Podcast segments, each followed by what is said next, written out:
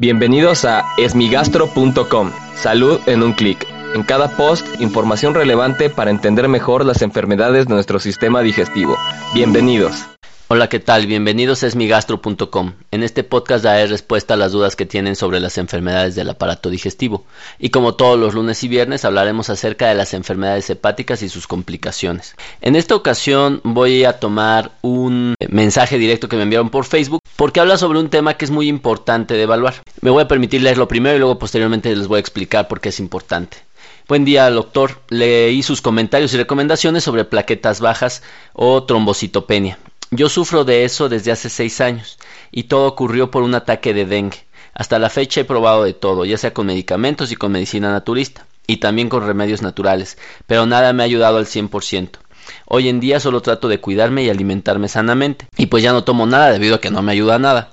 Mis niveles de plaquetas siempre están entre 80 y 90 y nunca llegan a 150. Es muy importante hablar de la, la trombocitopenia. La trombocitopenia es la reducción de las plaquetas en el número de plaquetas y es muy raro que se mantengan de manera crónica. Es decir, aquella persona que tiene trombocitopenia crónica, independientemente de que haya sido condicionado o no por un ataque de dengue o por alguna enfermedad infecciosa, sí es muy importante, número uno, descartar que no se tenga una enfermedad hepática. Y número dos, una vez que se descartó una enfermedad hepática, que se evalúe correctamente por un hematólogo, es decir, un experto en las enfermedades de la sangre, ya que eh, no necesariamente las infecciones dejan secuelas tan a largo plazo, usualmente no debería de dejar una secuela a largo plazo. Y he tenido pacientes que han sido confundidos con secuelas de dengue o incluso con cuadros agudos de dengue y en realidad lo que tenían era cirrosis hepática.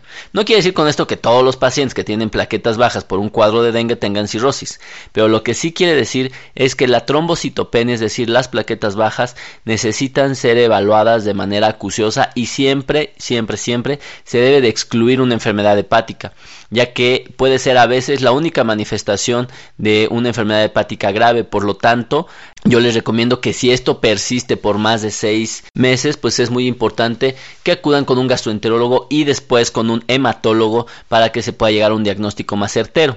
Ahora bien, si el paciente tiene eh, más de 50 mil plaquetas, puede estar tranquilo ya que es muy poco probable que le vaya a dar datos de hemorragia, ya que en ocasiones los pacientes están muy angustiados porque tienen niveles bajos de plaquetas. Obviamente 80 90 mil plaquetas pues es un valor que puede llamar la atención, pero la mayor parte de las veces a las personas que tenemos más de 50 mil plaquetas es suficiente para poder estar tranquilos siempre y cuando no tengamos actividades de alto riesgo o un trabajo que implique contacto físico importante. Por lo tanto, espero que a las personas que tengan trombocitopenia acudan con el médico, tengan una evaluación adecuada y así estén mucho más tranquilos sobre su salud.